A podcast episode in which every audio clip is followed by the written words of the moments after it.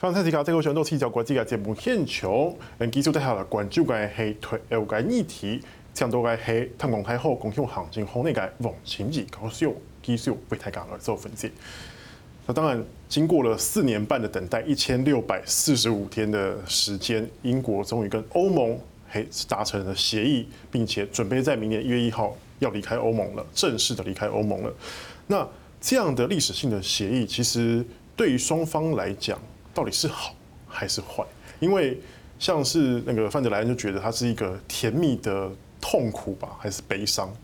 还是你看？我觉得这个甜蜜的这个悲伤，这也掺杂两种情绪，就一个是这个好的，一个是坏的。那其实这个就脱欧的这个英国和欧盟达成的这个贸易协议来说，我觉得也是这个利弊互见。那其实对英国来说，其实呃英国要离开欧盟，其实他希望这个取得他自己在主权上面的这个这个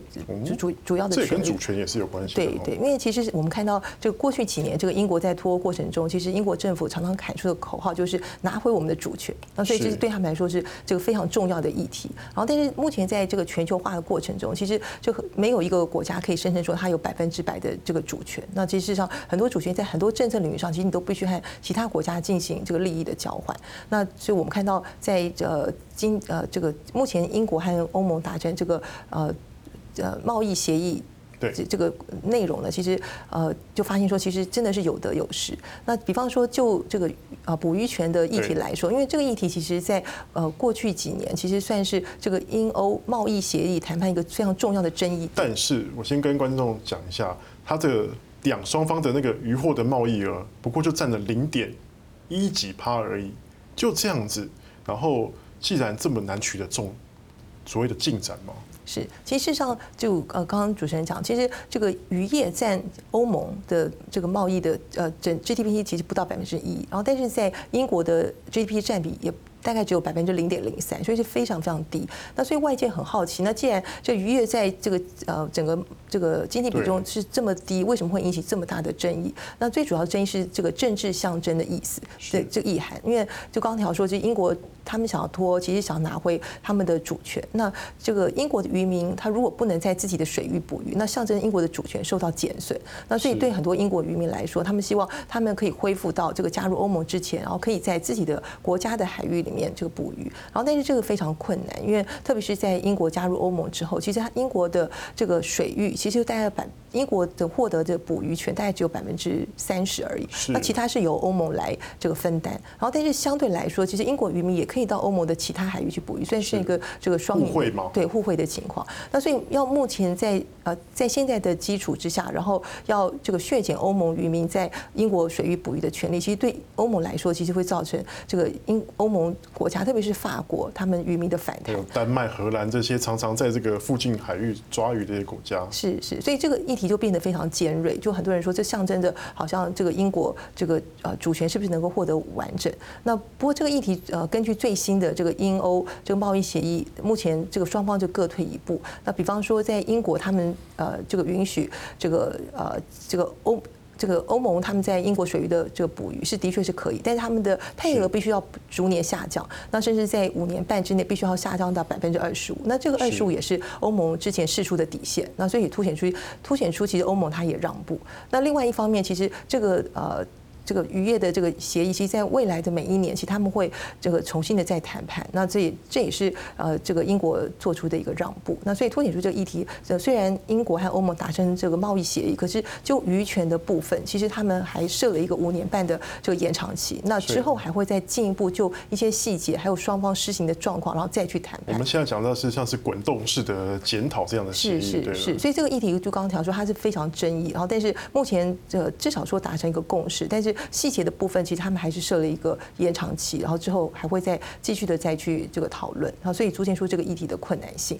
那这一次的这个双方协议当中，还有哪一些部分是值得我们可以后续再关注的呢？是，其实呃，在英欧贸易谈判过程中，其实还有另外一个很有很具关键性的这个重要性的议题是呃双方的这个呃公平贸易的这个环境。那比方说，这个英国在脱欧之后，是不是还必须要遵守欧盟的包括像劳工的法规、环境的标准？然后其实这个部分其实是非常重要。那目前英国和欧盟达成的协议，其实他们是这个双方都这个呃有这个共识，他们必须在未来后脱欧时代要遵守。这个欧盟的这个包括劳工的权利，还包括这个环境的法规。好，那但是这也是跟刚才的渔业权的谈判一样，就是在未来的四年，这个呃四年之后，这个欧盟和英国他们会就这个公平贸易环境的这个议题，然后去再做一次的评估，然后看看这四年过程中是不是有必须要修正的地方。所以换句话说，就是虽然他们在公平贸易呃环境方面达成了共识，然后但是这共共识要怎么样施行，其实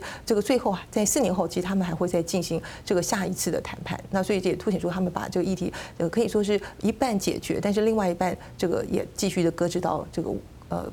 未来未来，然后再继续的讨论。那就是还有就是说，呃，之前其实英欧之间有讨论蛮多，是之后双方人员。该怎么往来？你要怎么样移民？怎么样子进出关？这样子是不是也是未来也是一个挑战？是，其实事实上，呃，有关人员流动的部分，然后这也是呃过去几年这个英国脱欧其实最重要的一个原因。那根据统计，这个英国二零一六年英国脱欧公投，这个民众他们希望脱欧的最大的理由是移民。那这有关人员的管制是这他们非常关键。那不过目前根据这个最新的英欧贸易协议，其实英国脱欧之后，他们的人员彼此之间就不能够自由往来，然后这个人员自由往来就已经终止。那呃，欧盟是给英国的民众是九十天的这个呃这个免签证的移动的权利，然后但是其他的话就没有这样的这个好处。那另外还有包括货物的部分，那其实上这个取得最大的这次的呃脱英国和欧盟的这个贸易协议，其实取得最大的成就是在于这个欧盟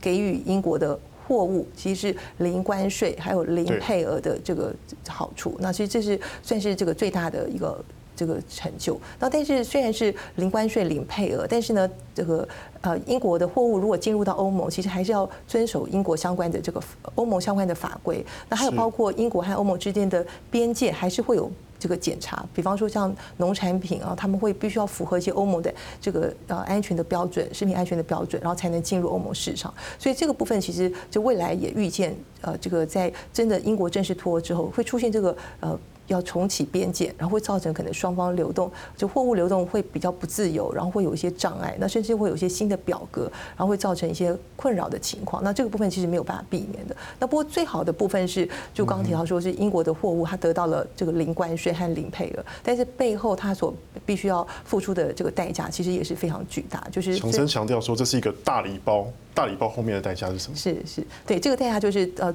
未来呃，英国的货物如果进入欧盟，其实它必须还是会受到这个非关税壁垒的限制。然后这个非关税壁垒就是包括刚刚提到说，可能是法律规定的这个检检查，法律规定的束缚，还有包括是这个呃这个这货物的一些检查。那所以这个部分其实是呃这个非常困扰的地方。那另外还有在一些比方说教育合作方面，那这个呃欧盟的包括像欧盟的这科研计划，还有包括欧盟交换学生的这个计划，其实在英国脱欧之后也终止。那这个部分。我相信之后可能会在英国会有很大的发酵，因为其实长期以来，其实英国和欧盟在科研方面合作是非常的深厚。那如果这个科研计划的补助如果终止的话，其实会造成很大的影响。还有包括这个呃，刚刚提到说是欧盟和呃这个英国的这个交换学生的计划，那其实对英国的下一代，就他们的呃学生，其实会造成也是非常负面的冲击。那目不过目前这个英国和欧盟之间的呃贸易协议，其实是呃目前释出的文件是呃这个最后。最终协议的摘要版，那所以具体的内容是不是有些会引起争议的部分？其实我觉得还蛮值得再进一步的观察。那另外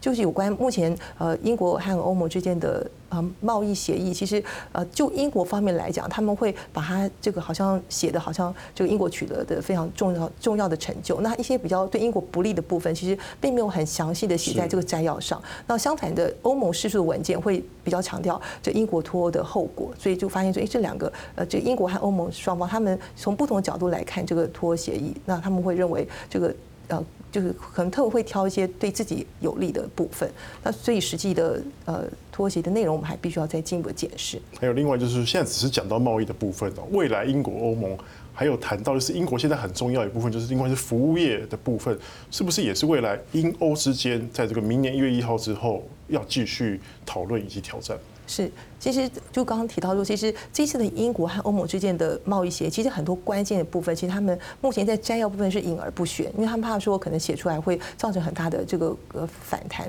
那其实另外就刚刚提到说，虽然呃根据新的这个英欧贸易协议，这个英国的货品可以零关税，然后零配额，对，但是英国的贸这个服务业其实占英国的 GDP 是百分之八十，然后这个占比是非常重。然后但是这一次的这个新的。呃，英欧呃贸易协议其实不包括服务业，这所以就未来其实对对英国来说就会造成非常大的冲击。那另外一个也比较令人关切，就是有关英国的金融城，因为英国的这个金融地位其实在国际上是素负盛名。那目前在这个呃目前释出的文件来讲，其实他们在欧盟的部分，其实他们是完全没有提到有关英国金融城的这个相关的规定。那所以这个部分，就外界也是呃预测，可能在这个西部的这个。呃，英国金融城和欧盟之间如何要运作，可能会留在之后的呃过未来几年的这个时间，然后再去做进进一步的讨论。